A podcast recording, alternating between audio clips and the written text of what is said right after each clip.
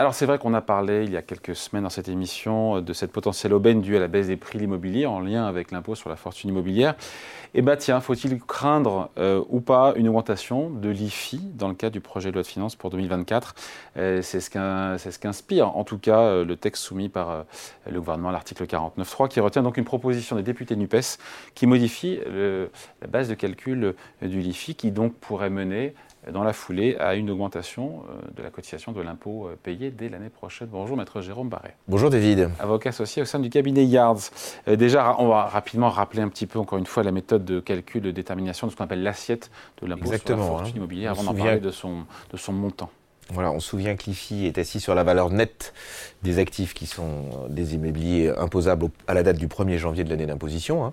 C'est donc une opération, un principe de valeur vénale d'un bien, dans duquel on retire un certain nombre de dettes euh, pour donner une valeur nette. Lesquelles dettes? Alors, euh, bah, sont déductibles un certain nombre de dettes. Ce sont d'abord les dettes, c'est un compte de bilan, hein, l'IFI. Donc, c'est les dettes qui sont euh, constatées à la date du 1er janvier. Hein, ce sont ces, dettes-là. Avec euh, un champ de déduction qui est, limité, il y a une liste limitative qui est donnée. Hein. c'est les dépenses d'acquisition des biens, les dépenses d'acquisition des parts ou actions, les dépenses de réparation ou d'entretien de charges, les dépenses d'amélioration, enfin les impositions qui sont liées à la propriété, telles que, on en avait parlé d'ailleurs, la taxe foncière et la taxe sur les locaux vacants. Voilà. Et l'IFI lui-même théorique. On fait un calcul avec l'IFI théorique, vous savez, on le retire pour avoir un IFI définitif.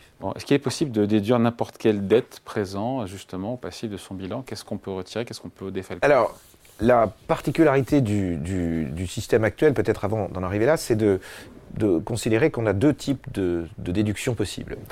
la première déduction, c'est que je détiens mon bien en direct, j'ai souscrit un emprunt, c'est facile, c'est compréhensible, je déduis l'emprunt restendu, c'est-à-dire le capital restendu à la date du 1er janvier. Ça, c'est facile. Quand c'est en revanche euh, des biens qui sont déduits dans une société, c'est beaucoup plus compliqué, puisqu'en fait, je dois faire un calcul assez sommaire, je calcule la valeur de la société, euh, je calcule la valeur de l'immeuble par rapport à la valeur de la société, ça me donne un prorata et c'est comme ça que je taxe.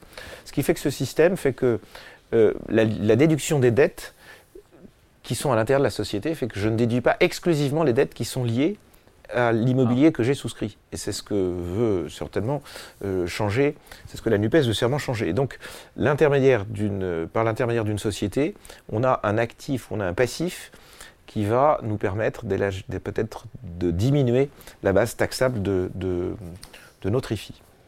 Ok. Et donc, euh, alors quelles sont les dettes qu'on peut retirer et pas retirer en lien, encore une fois, avec euh, alors, cette la, la première chose à savoir, et dont on ne se souvient pas toujours, c'est qu'on ne peut pas déduire les dettes d'optimisation. Les dettes d'optimisation, c'est notamment c'est la question des comptes courants. Euh, j'ai souscrit un bien en travers d'une société civile, j'ai prêté de l'argent à la société civile, ça s'appelle un compte courant. Et donc la valeur de ma société ou la valeur de, ce que je vais taxer, c'est euh, moins la dette que j'ai moi-même contractée, pas tout à fait à moi-même. Et ça, l'administration n'aime pas ça, elle n'en veut pas. Euh, si je peux démontrer que je ne l'ai pas fait par souci d'optimisation, uh-huh. ça passera. Mais évidemment, je rentre dans un débat et ça, c'est pas, pas difficile. Donc, c'est pas facile. Donc, les, les emprunts, en revanche, qui sont bien caractérisés pour, étant, euh, pour acquérir le bien immobilier, eux, sont déductibles, ça, j'ai pas de sujet.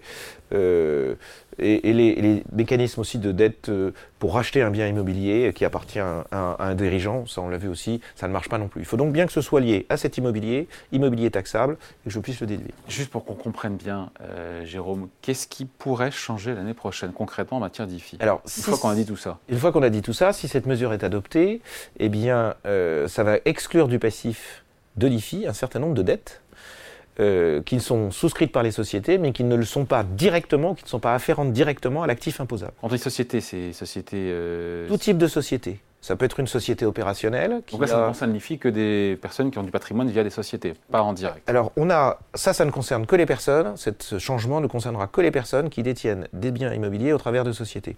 Soit que ce soit une société civile, j'allais dire classique, mais euh, finalement, quand vous souscrivez euh, de, un emprunt pour, euh, pour des meubles, eh bien ça, cette dette-là, elle ne devra plus rentrer dans la diminution de votre IFI relatif à l'immobilier.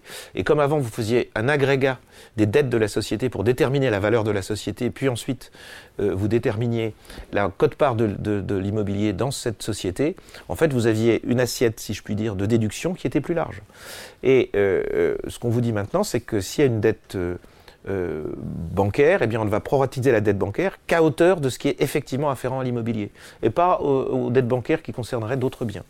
Parce que ça, vient, ça provient, je le répète, du calcul de cet IFI. Le calcul de cet IFI, c'est la détermination de la valeur de la société, tout confondu. La quantité d'immobilier versus la valeur de la société, mais la valeur de la société, elle tient compte de tous les, de tous les, de tous les passifs. Ce qui veut dire que maintenant, vous devriez faire une valeur de la société en tenant compte évidemment des actifs de la société, mais vous ne tenez pas compte des passifs qui ne sont pas afférents à l'immobilier. C'est une aberration quand on réfléchit c'est pas une aberration. Non, non, c'est pas une aberration. Ça va coûter plus cher, mais c'est pas une aberration. Ah on peut juger que l'IFI est une aberration, mais ça, c'est pas une aberration. Bon. C'est pas une aberration. Sinon, qu'est-ce que nous dit Bercy sur tout ça? Ben, Bercy nous dit que ce dispositif, il va être mis en place euh, a priori euh, euh, dès, dès, le, dès, le, 1er janvier. Bon, le ministère, il n'a pas encore dévoilé les contours du, du, du système, puisqu'il va falloir différencier la dette sociétale déductible de celle qui n'est pas déductible. Il y aura des éléments de calcul à nouveau qui vont être à nouveau compliqués. Ça, on ne sait pas comment ça va, comment ça va se déterminer. Euh, en revanche, ce qu'on sait, c'est que, comme c'est introduit là, le 13 octobre, l'amendement, on va passer en 49.3, il est possible que ça passe. D'ailleurs, ça a été retenu. C'est pas, vous savez, la différence entre la proposition de loi, ça, ça vient des parlementaires, mais ça, c'est repris dans, le, dans, la loi elle-même par le gouvernement, donc il l'admet, donc il veut le faire passer. Euh, ce qui veut dire que à partir du 1er janvier, c'est-à-dire les actifs et les passifs du 1er janvier pour la déclaration qu'on fera en mai-juin, eh bien rentreront dans, le, rentreront dans le système. Et donc il y aura encore des déconvenus. À la, à la marge, non euh... Non, c'est pas tout à fait à la marge. c'est une question que je pose. Hein. Pour, des sociétés civiles classiques, euh, la, société du, bon père de famille ou de la bonne mère de famille, c'est pas, pas, très, pas très ennuyeux. Mais quand vous avez une société, et on l'a vu pour des, des groupes euh, familiaux euh, qui, avaient, qui détenaient des participations importantes dans les groupes industriels, parfois vous avez de l'immobilier qui est logé dans les filiales tout à fait au bout du monde, qu'on ne voyait pas avant, puisqu'on considérait que l'actif total était un actif euh, exonéré au titre de l'IFI, de l'impôt sur la fortune, comme étant un, outil professionnel exonéré.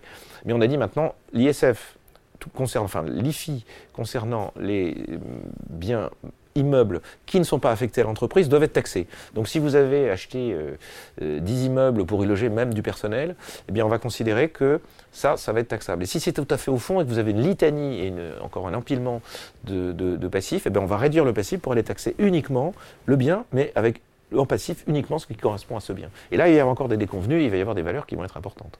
L'explication, conseil signé Maître Jérôme Barré, avocat associé au sein du cabinet Yards. Merci Jérôme. Merci David.